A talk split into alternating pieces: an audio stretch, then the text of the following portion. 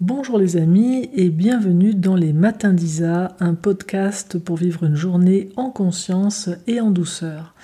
Alors aujourd'hui on va continuer notre exploration de différents domaines de notre vie intérieure et euh, poursuivre un peu une exploration qui, en découvrant peut-être un peu davantage sur ces différentes notions, va nous donner un peu plus de liberté intérieure, un peu plus de choix, euh, une plus grande capacité aussi de, discernement.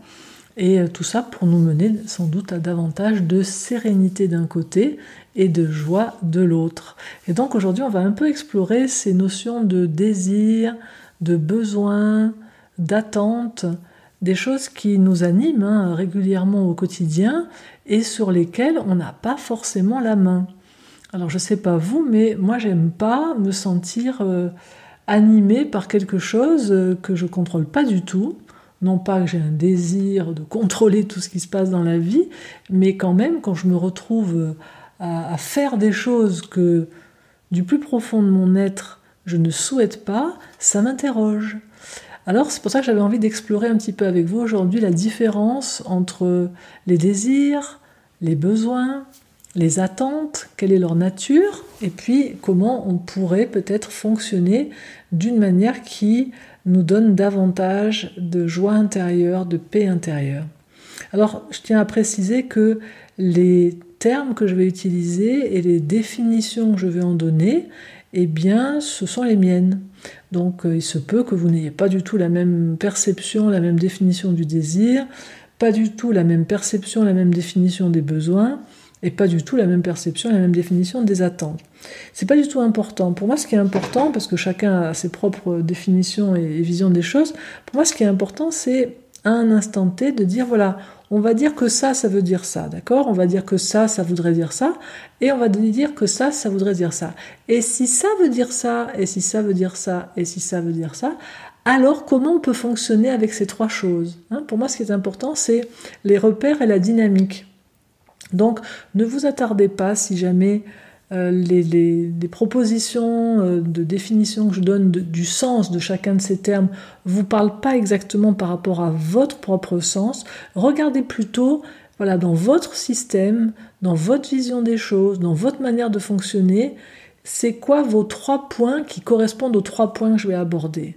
Et regardez ensuite comment vous pouvez voilà, créer vous-même votre propre cartographie et surtout naviguer, avoir des repères. Hein. Pour moi, le but, c'est pas d'avoir des concepts, des, boîtes euh, voilà, très rigides dans lesquelles on enferme le vivant, c'est pas du tout ça le but.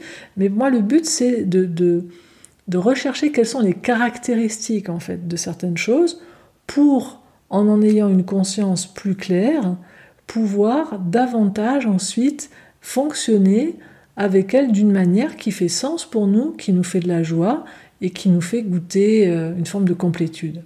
Alors donc pour ce podcast, on va dire que euh, le désir, c'est quelque chose qui euh, nous fait nous tendre vers un objet. On parle d'ailleurs très souvent d'un objet du désir. Le dictionnaire nous dit que c'est une tendance qui porte à vouloir obtenir un objet connu ou imaginé. Hein. Donc il y a bien cette, ce mouvement vers quelque chose.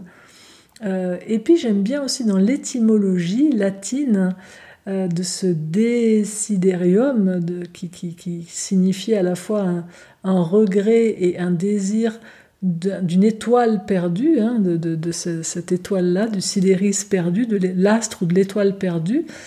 Euh, pour moi, ça donne quelque part la, la note de l'intensité de ce qui se vit dans le désir. Hein. Qu'est-ce que c'est que cette étoile perdue? Qu'est-ce que c'est que cette sidération perdue dans le desiderata, dans le desidero, desiderium Tous ces mots qui impliquaient qu'on a perdu, on a perdu l'étoile et on le regrette et on a ce manque douloureux d'un objet céleste qui aurait disparu et il y a tout en nous qui tend vers cet objet-là. Hmm. Alors moi j'aime bien voir que à l'origine de nos désirs, des fois comme ça, très quotidiens, euh, que ce soit un désir physique, euh, un désir sexuel de quelqu'un, ou le désir euh, voilà, de, manger quelque chose, ou le désir de vivre quelque chose, on, a vraiment ce, originellement quelque chose qui vient d'ailleurs quand même.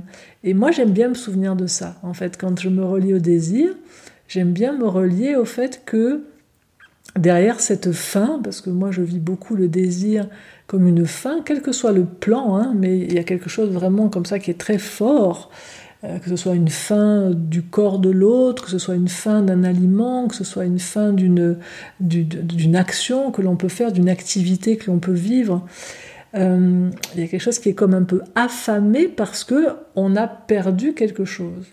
Et j'aime me souvenir que derrière cette fin-là qui peut sembler très concrète, très matérielle, en réalité, derrière, c'est cette étoile que l'on cherche, c'est comme ce, quelque chose du ciel, ce quelque chose de l'esprit, ce quelque chose de la conscience que nous n'arrivons pas à goûter ici, et que nous allons rechercher, qui se recherche par le biais de ce désir.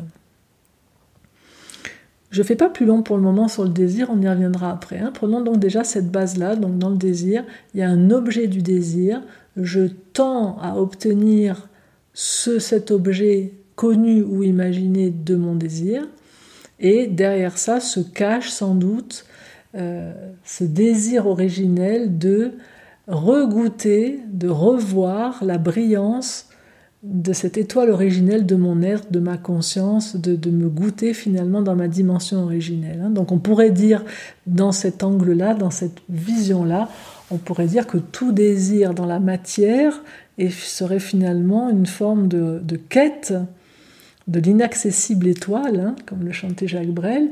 Ce serait vraiment une, quête dans la matière de retrouver par l'obtention d'un objet finalement un, sujet qu'on a originellement euh, perdu et dont on n'a pas conscience que c'est ce que nous sommes, tout simplement. Et donc là, au lieu de faire ce à quoi nous invitait Jésus, la première phrase de son enseignement, le Teshuva, fais retour vers toi, fais retour vers toi, ou la parole dans l'Ancien Testament de euh, de Dieu à Abraham quand il lui dit va vers toi, hein, va vers toi, au lieu d'aller vers nous, eh bien on va désirer, on va, on va tourner cette quête de ce que nous sommes, on va la tourner vers un quelque chose et on va la tourner vers l'extérieur. Donc le mouvement du désir. Ensuite, on me demande souvent mais quelle est la différence entre un désir et un besoin? Alors là, je vais parler des besoins en leur donnant le sens qu'on leur donne habituellement en communication non violente, dans lequel les besoins sont des forces motrices au service de l'épanouissement de la vie, des forces motrices qui sont communes à tous les êtres humains, on a tous les mêmes besoins, même s'ils ne se manifestent pas au même moment, euh, ils sont universels et un besoin tel qu'on le conçoit en communication non violente, cette force motrice de la vie, euh, au service de l'épanouissement de la vie, elle n'est pas reliée à une personne en particulier, un objet en particulier, un lieu en particulier, un temps particulier. Par exemple, j'ai besoin d'amour, mais je n'ai pas besoin que euh, Charles m'aime. Charles, c'est un moyen pour nourrir mon besoin d'amour. Euh, j'ai besoin de nourriture, par exemple, voilà, ça c'est un besoin commun à tous les êtres humains, mais je n'ai pas besoin de manger une pizza. La pizza ou euh, euh, une banane, ce sont des moyens pour nourrir mes besoins. Le dictionnaire nous dit que les besoins, ce sont des nécessités vitales qui s'expriment par une sensation interne que l'on ressent et une forme de mouvement qui nous anime pour essayer justement de nourrir en fait hein, ces nécessités vitales. Alors on peut déjà voir une première différence entre un désir et un besoin. Euh, comme déjà dans la ligne du temps, dans le désir, il y a une forme de nostalgie, quelque chose qui nous fait rechercher quelque chose qu'on a connu.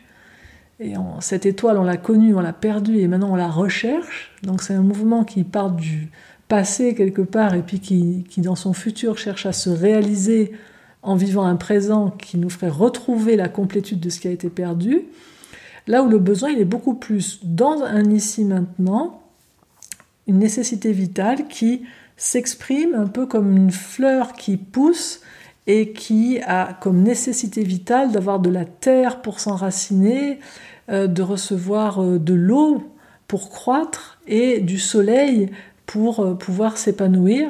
Ce sont, voilà, tous ces besoins, ces nécessités vitales qui permettent à la vie finalement de s'épanouir à la plomb d'elle-même, sans passé, sans futur, c'est juste ici maintenant pour que mon essence puisse se manifester pleinement dans mon existence, eh bien, il y a ce besoin que certaines choses soient mises en œuvre pour que j'existe finalement au meilleur de ce que je suis. Donc première différence entre désir et besoin, ça a à voir avec cette ligne du temps, hein, avec où est-ce que ça s'origine et vers où ça va. Une deuxième différence que l'on a pu tous expérimenter, c'est qu'on peut tout à fait désirer quelque chose dont on n'a pas besoin. Hein. On a besoin de nourriture, euh, mais euh, le minimum de la nourriture dont on a besoin, c'est pas forcément ce qu'on désire manger. On désire très souvent manger beaucoup plus que ce que l'on a besoin. Et d'ailleurs, quand on travaille sur euh, la nutrition, euh, pour des personnes qui sont en déséquilibre sur le plan nutritionnel, on va beaucoup travailler justement sur euh, regarder comment on peut rétablir une forme d'équilibre pour que la personne puisse à nouveau euh, être connectée à sa sensation de satiété pour qu'elle puisse se rendre compte du moment où elle n'a plus besoin de manger, mais où ce qui arrive va relever du désir. Hein. Donc pour moi, un des petits repères à cet endroit-là entre le désir et le besoin, c'est de se dire, euh, se demander, ok, je désire ça, je veux ça, mais est-ce que j'en ai besoin?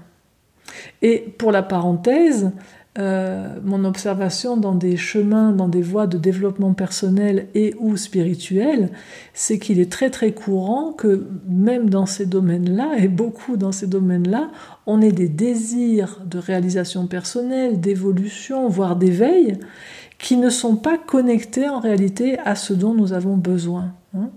On peut avoir un cheminant sur un sentier de l'éveil qui désire plus que tout, par exemple, aller faire une retraite euh, en Himalaya euh, avec un grand maître de méditation pour qu'il lui apprenne des techniques avancées de méditation, alors que s'il va voir un guide euh, spirituel, le guide, après l'avoir un peu observé, avoir regardé comment il fonctionne, il va se rendre compte qu'en fait, ce que ce disciple a besoin, par exemple à ce moment-là de son chemin spirituel, il a besoin d'aller jardiner, d'aller mettre les mains dans la terre et de descendre dans le corps.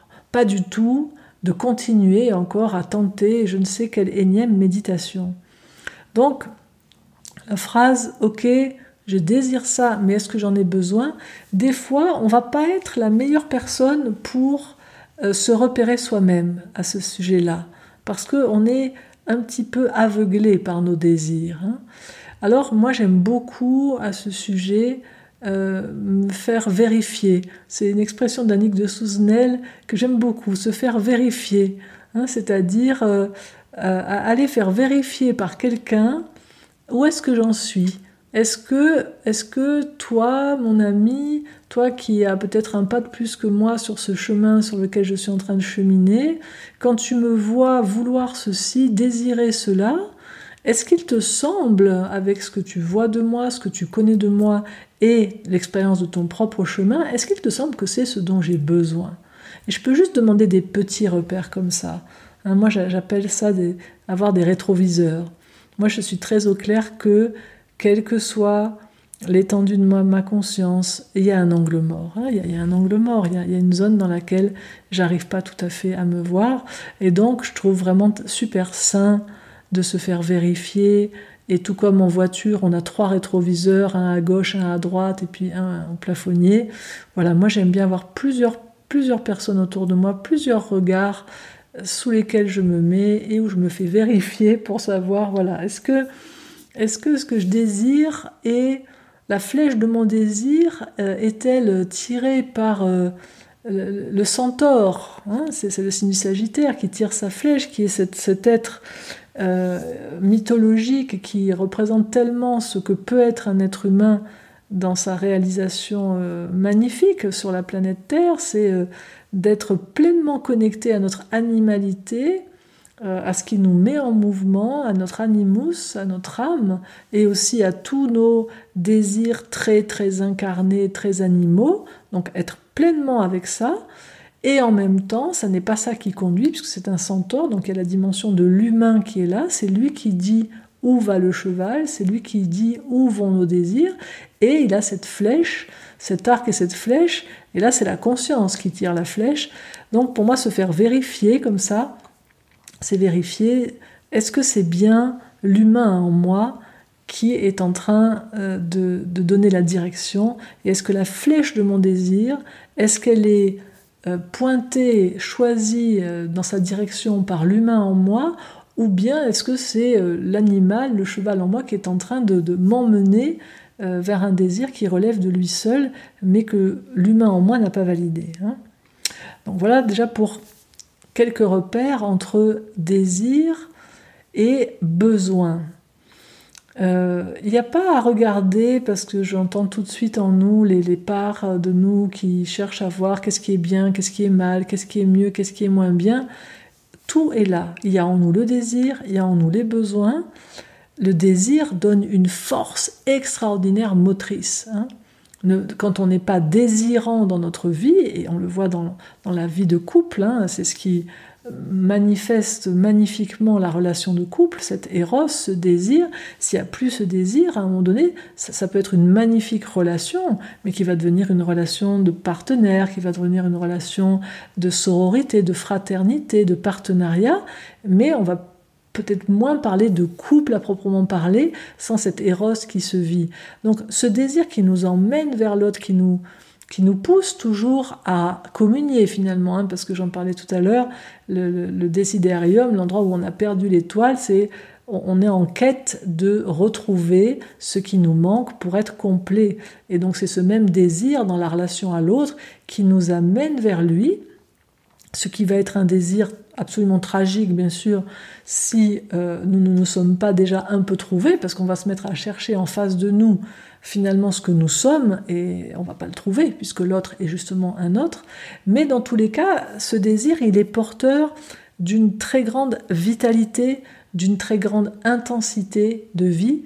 Et donc, pour moi, c'est important de ne pas jeter le bébé avec l'eau du bain et de ne pas jeter le magnifique feu euh, qui sous-tend le désir avec un désir qui euh, ne serait pas une manifestation de la conscience. Donc il s'agit, vous voyez, de faire une opération alchimique assez euh, précise euh, qui consiste à pouvoir accéder finalement au feu du désir, au côté acéré de cette flèche du désir, mais à veiller que ce soit la conscience qui, qui tire cette flèche en étant en alignement avec notre nécessité vitale de l'instant avec cette force motrice au service de l'épanouissement de la vie que sont nos besoins.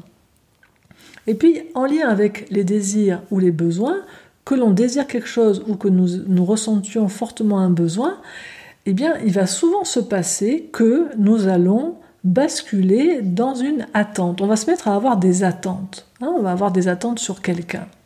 Voilà. Par exemple, prenons euh, une situation euh, de base, de classique. Hein. On est par exemple, on est en couple et puis euh, on est déjà rentré à la maison, le conjoint n'est pas encore rentré et euh, bah voilà, on, par exemple, on a envie de faire un câlin avec lui quand il rentre. Donc, que ce soit qu'on est du côté du désir, on est dans du, désir, euh, voilà, du désir charnel, on a, envie de faire l'amour, voilà, ou que ce soit qu'on est connecté dans l'instant à ce besoin d'expression sexuelle qui est, vivant, qui est là, qui s'anime de par lui-même, mais qui n'a pas encore un objet. Hein, parce que vous voyez, c'est vraiment, là c'est bien de prendre cet exemple, parce que là on voit vraiment la différence. Quand on désire quelqu'un, le désir a toujours un objet direct. Donc c'est je te désire, toi. C'est je désire mon compagnon, je désire ma compagne, c'est direct. Il y a un objet pour le désir.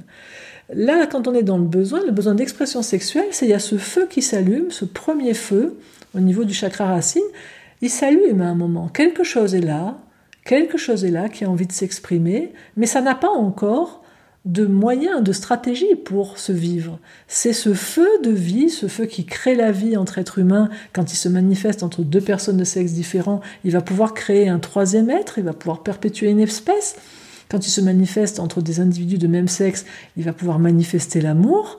Eh bien, ce feu, quand il s'allume, il s'allume tout simplement a priori, il n'est pas directement destiné à un être.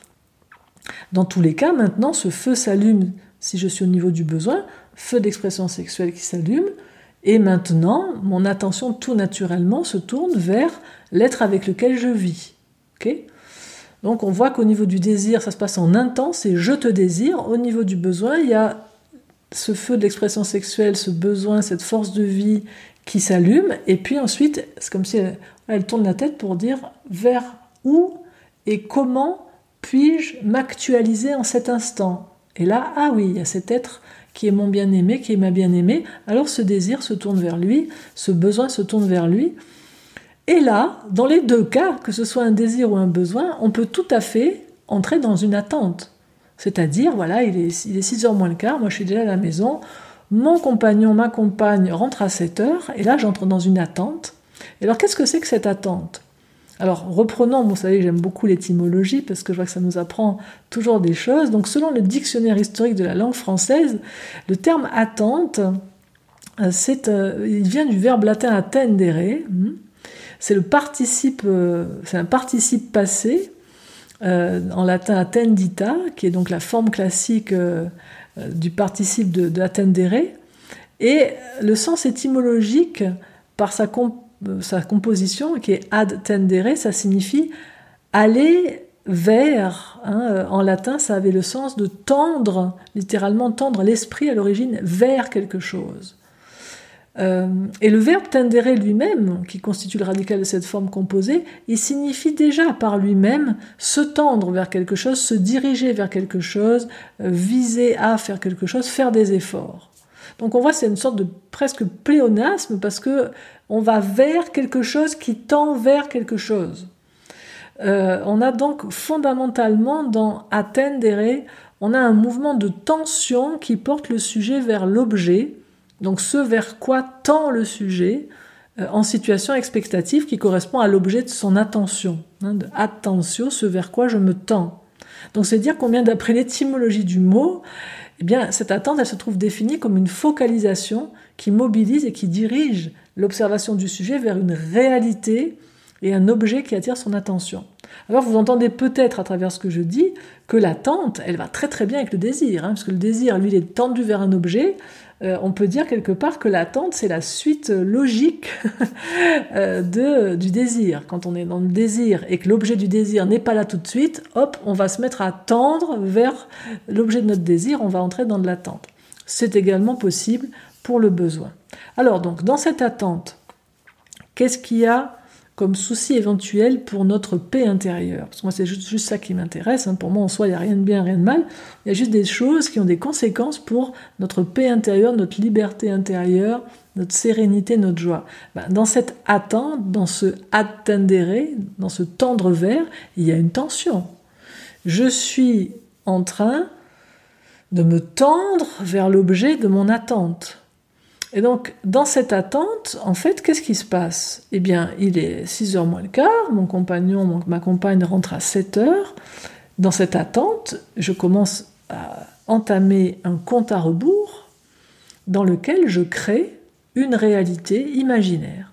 Et dans ma réalité imaginaire, j'imagine ce qui rejoindrait mon désir ou ce qui nourrirait mon besoin. Donc, euh, quand il ou elle va entrer, euh, j'attends que voilà, ils viennent vers moi, euh, ils me fassent un petit bisou chaleureux, et là, moi, ben, d'ici là, je vais avoir créé une ambiance propice à plus si affinité, par exemple.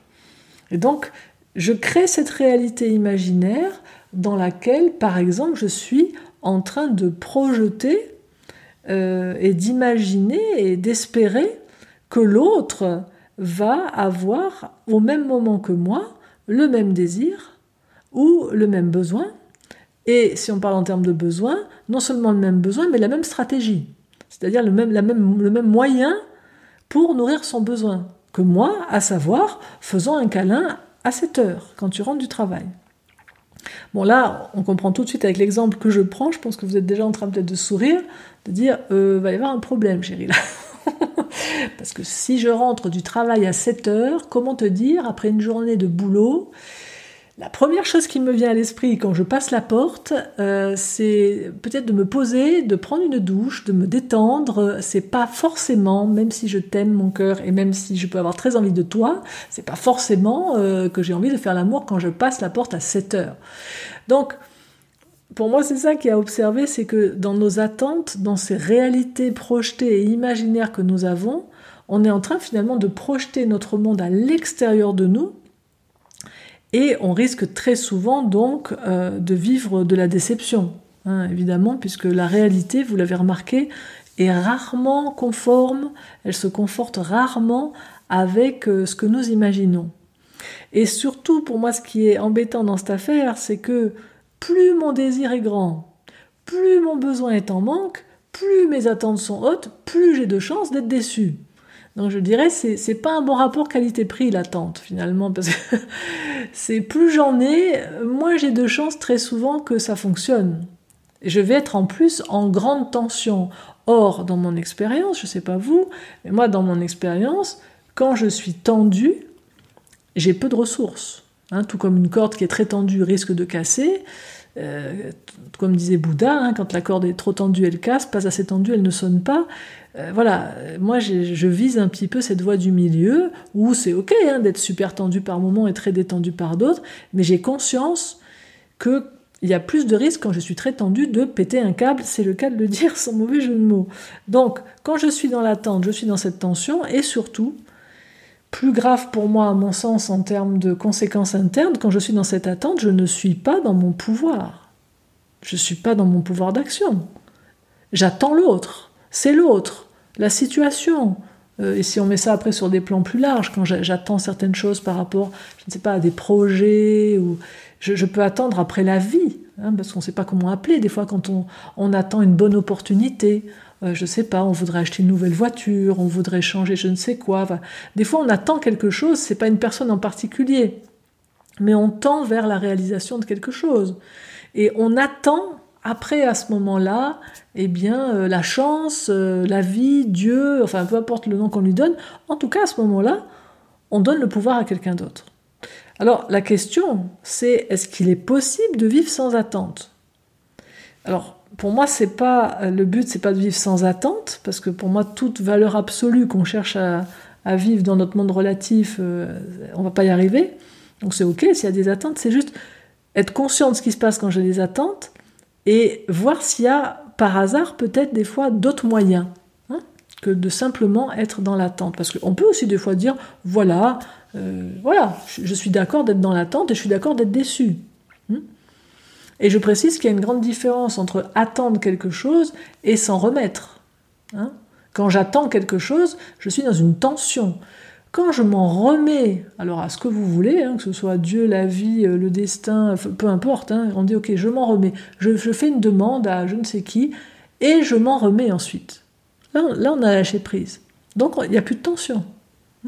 Donc c'est différent. Là, je parle vraiment d'une attente dans laquelle j'attends. Euh, voilà, et c'est tendu en moi parce que tant que ce que j'attends ne se sera pas passé, je vis cette tension. Donc on voit comme c'est chaud quand même le truc. Alors, on aura peut-être toujours des attentes. Maintenant, qu'est-ce que on peut faire autrement, différemment? Parce qu'il ne s'agit pas de les supprimer, mais comment on pourrait les vivre autrement? Bah, Par exemple, on pourrait euh, les, retraduire, hein, observer, tiens, euh, bah, regardons mon exemple, hein, tiens, voilà par exemple, euh, j'ai cette attente-là que, quand, mon, compagnon, ma compagne rentre, qu'on fasse un câlin. Juste là, comme ça, paf, 7h, 19h, j'ai cette attente-là à ce moment-là.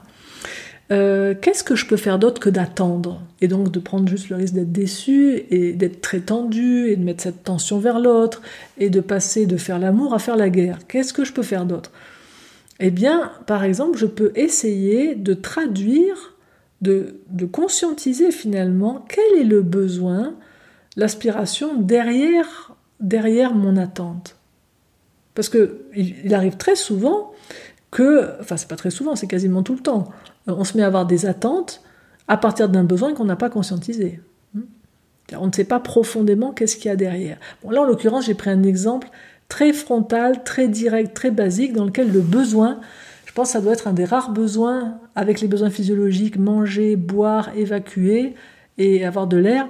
Voilà, c'est les besoins vitaux de l'être humain. Donc cela, on en est à peu près conscient. Mais si j'avais pris un exemple avec un besoin un petit peu plus subtil de l'être humain, eh bien parfois, quand on a besoin euh, de repères, de reconnaissance, quand on a besoin de soutien, quand on a besoin d'inspiration. On entre dans des zones où des fois on n'est pas conscient, au fond, de ce dont on a besoin. Hmm? Donc le premier pas, quand on a une attente, et plus l'attente est forte, plus je vous conseille de le faire, la première étape, c'est regarder, de revenir à mon besoin. Quel est le besoin? Quelle est l'aspiration qui est à l'origine de cette attente? Et puis, alors si vous n'êtes pas très au clair sur euh, qu'est-ce que c'est un besoin tel que j'en parle en CNV, vous pouvez en trouver une liste dans le memento de la CNV qui est disponible euh, sur le site du club CNV, donc club-cnv.com. Vous allez dans la rubrique euh, gratuit, et là, dans la rubrique gratuit, vous allez pouvoir euh, acquérir donc ce memento de la CNV gratuitement. Simplement, on vous demande de vous inscrire hein, parce que c'est il est réservé aux membres du club CNV. Il n'y a aucun engagement. Hein, c'est voilà, c'est juste vous êtes membre et vous pouvez accéder à votre plateforme en ligne dans laquelle vous avez ensuite le memento. C'est un memento de 23 pages dans laquelle vous avez les fondamentaux de la CNV et donc cette liste de ce que j'aime bien appeler les j'aime vivre, hein, ces, aspirations profondes au service de l'épanouissement de la vie. Et comme ça, vous pourrez regarder un petit peu dedans, juste pour avoir de la clarté, que vous n'êtes pas en train de vous mélanger les pinceaux entre un besoin et puis un moyen pour nourrir un besoin. Donc, en premier, je vais regarder quel est le besoin derrière l'aspiration. En deuxième, je vais rester chez moi et je vais regarder, ok, alors sachant que j'ai ce besoin-là, ben, quelle action je peux poser pour aller dans le sens du nourrissement de ce besoin? Et là, très concrètement, si je vois que à ce moment-là, hein, je vais rester au niveau du besoin, j'ai un besoin d'expression sexuelle pure, qui n'est pas forcément marié avec un besoin de communion. Parce que un besoin d'expression sexuelle pure, il peut se vivre seul. Il peut, peut se vivre seul. Hein, la masturbation, c'est une expression sexuelle qu'on vit de manière solitaire. Alors, c'est possible. Par contre, s'il y a expression sexuelle plus besoin de partage et de communion, ah là, je voudrais faire l'amour avec mon partenaire. Là, c'est autre chose. Mais préciser les choses, ça va nous permettre d'avoir plus de pouvoir sur ce qui est en train de se vivre en moi. Qu'est-ce, qui se vit en moi à ce moment-là?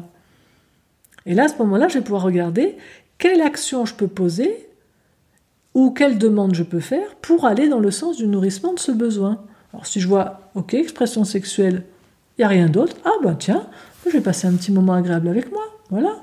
Hein? Et puis quand mon compagnon ou ma compagne va arriver, je vais être toute détendue, toute joyeuse, je vais l'accueillir vraiment très chaleureusement et je vais lui dire de quoi tu as envie mon chéri, tu m'as chéri, tu veux prendre une douche, tu veux... Voilà. Je vais pas du tout euh, être tendue vers lui. Hmm Par contre, si je vois que j'ai un besoin d'expression sexuelle plus euh, besoin de communier, partager. Ah, là, ok, j'aimerais bien qu'on fasse un câlin.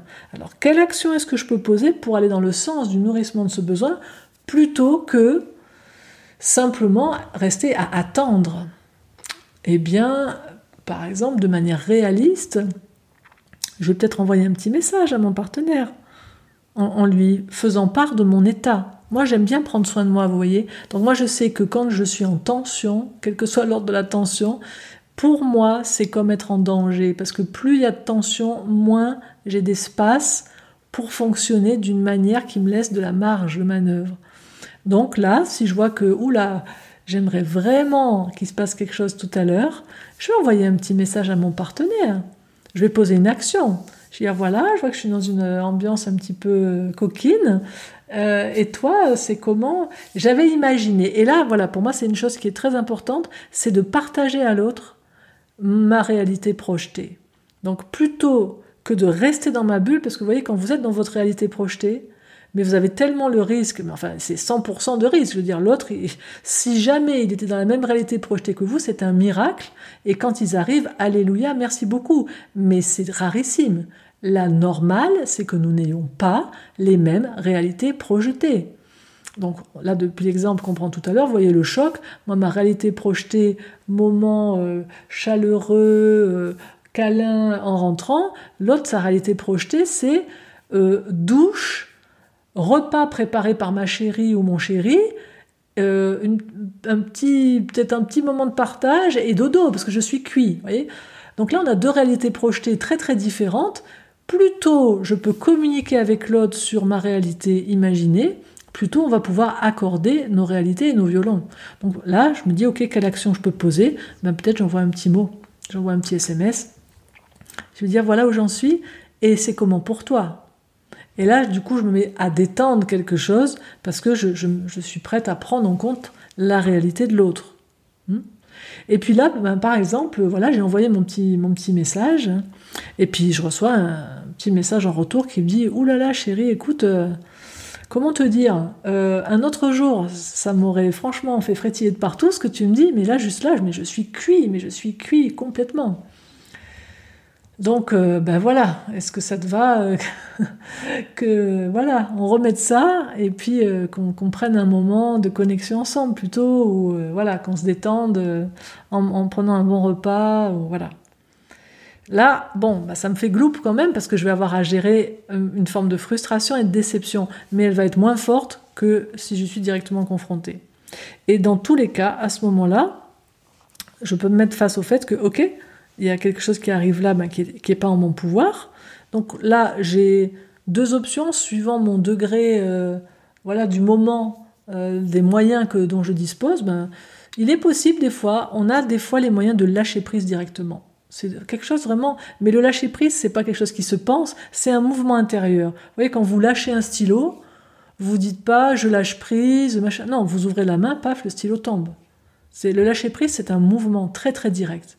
Alors des fois, notre grasping sur l'objet de notre désir, il s'accompagne peut-être de tellement d'amour et ou de tellement de, de, confiance dans le fait qu'on va pouvoir vivre à notre moment et ou peut-être de, conscience à ce moment-là et d'avoir les moyens qu'on va pouvoir très simplement dire ah ok ah bon et pouf en nous ça lâche voilà mais si on n'arrive pas à lâcher on va pas se tendre pour lâcher prise. Voyez, ce serait, ce serait une antinomie complète. Donc soit j'ai les moyens de lâcher, soit j'ai pas les moyens de lâcher. Quand j'ai pas les moyens de lâcher sur mon besoin ou sur mon désir, je vais dire ah ben mince, ouais, ben là faut que je m'occupe un peu de moi quoi. Euh, voilà.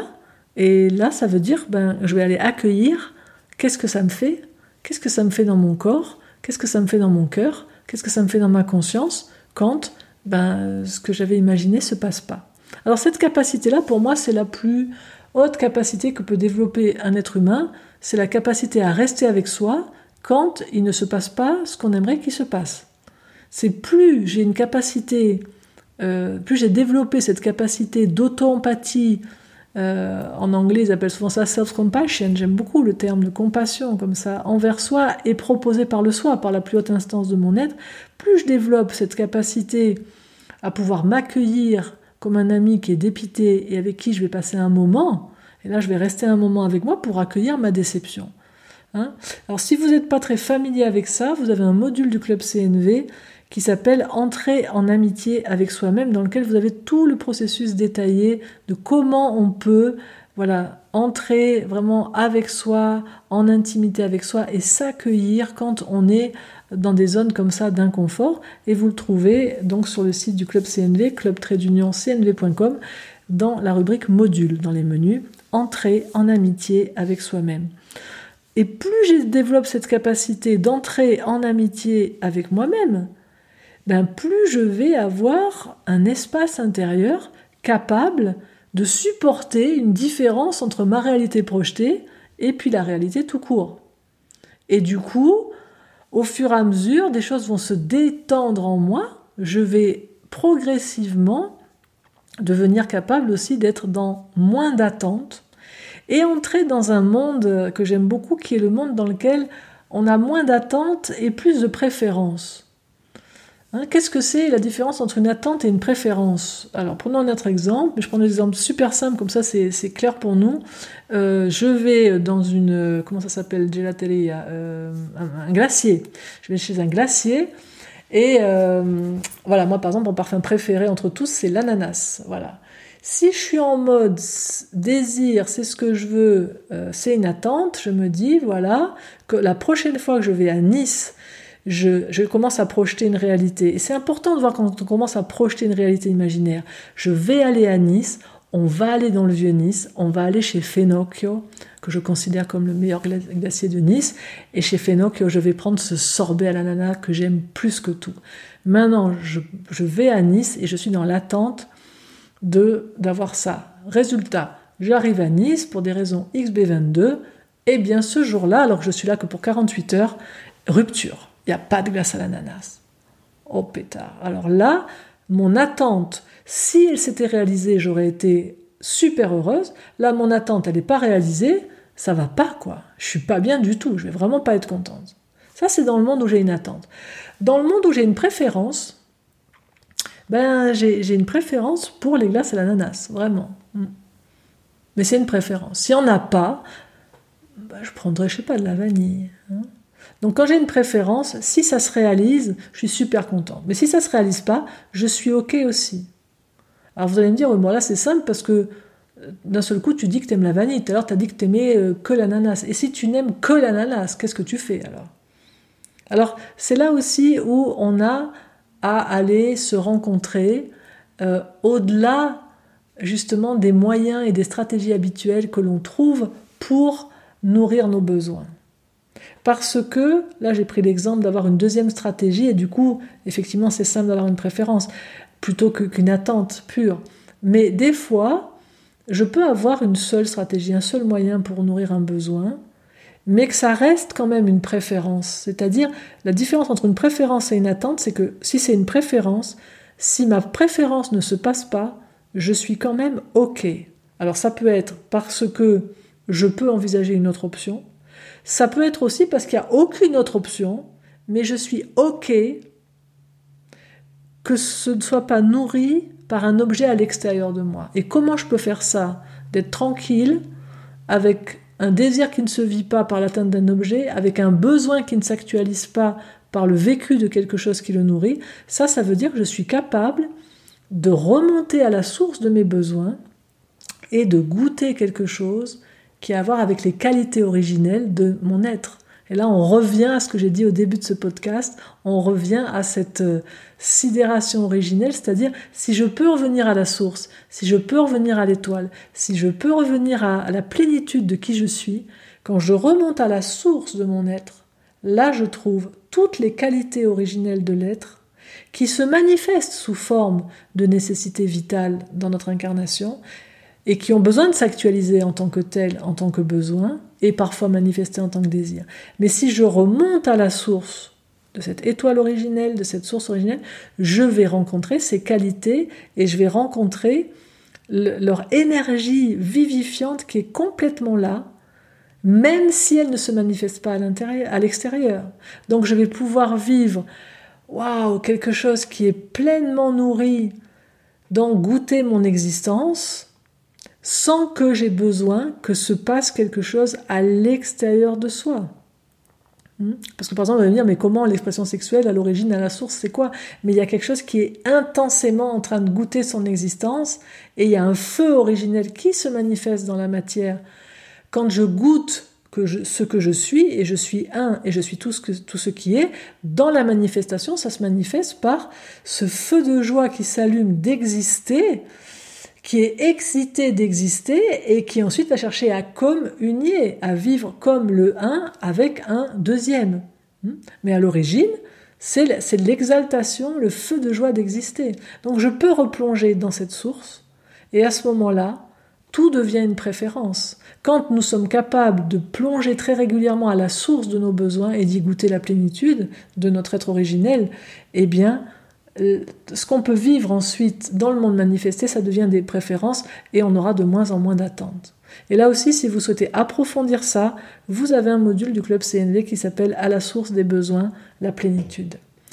Voilà les amis, j'espère que ce podcast euh, dans lequel on s'est baladé entre désirs, besoins, attentes, préférences, j'espère qu'il vous donnera euh, le goût d'aller visiter au quotidien comment vous vivez tout cela et que ça vous aura donné quelques pistes pour euh, avoir plus de liberté, plus de marge de manœuvre, euh, pour vivre en paix, en joie au milieu de tout cela. Si vous avez aimé ce podcast, eh bien vous pouvez bien sûr le partager sur vos réseaux sociaux, vous abonner à ma chaîne aussi sur les différentes plateformes. Et puis, si vous voulez faire un pas de plus avec moi, vous pouvez bien sûr me retrouver dans les parcours du club CNV et du club communication, et également retrouver tous les précédents matins d'Isa euh, sur mon site au dans la rubrique ressources et audio. Et là, vous avez toutes les plateformes sur lesquelles sont disponibles les différents podcasts. Je vous souhaite tout le meilleur et je vous dis à samedi prochain pour un nouvel épisode des Matins d'Isa. Au revoir.